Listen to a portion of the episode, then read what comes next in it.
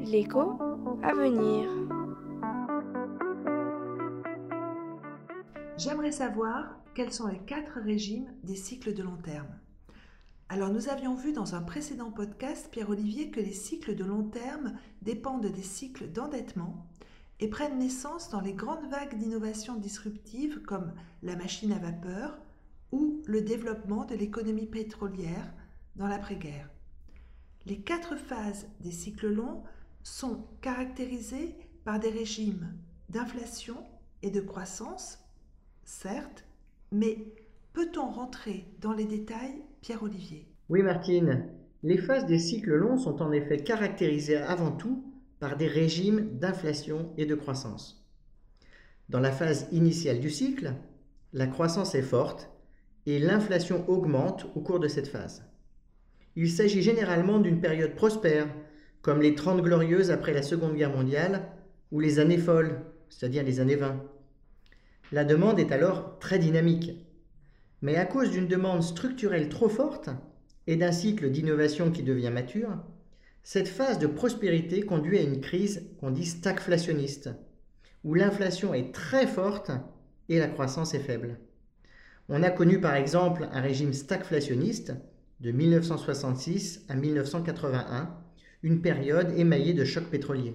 Ces deux premières phases se finissent mal, mais est-ce la fin du cycle de long terme pour autant? Non, en effet, Martine, ce n'est pas la fin du cycle. La crise stagflationniste marque l'apogée du cycle d'inflation. La seconde partie du cycle de long terme va en revanche être définie par une baisse de l'inflation. Ainsi, la troisième phase est un régime d'inflation en baisse, mais de croissance économique qui redevient forte sous l'effet de l'endettement. Ce fut le cas par exemple entre les années 80 et 2002. Le cycle se termine avec une quatrième phase dite déflationniste, où la croissance et l'inflation sont faibles. Cette dernière phase est émaillée de crises financières et bancaires. Nous y sommes rentrés environ en 2002 et nous sommes sans doute à quelques années d'en sortir pour entamer un nouveau cycle de long terme. Donc, en résumé, nous avons bien quatre phases. La partie ascendante du cycle se compose de deux phases.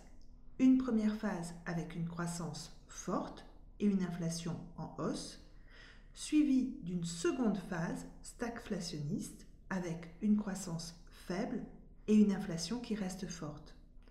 La partie descendante du cycle se compose elle-même encore de deux phases.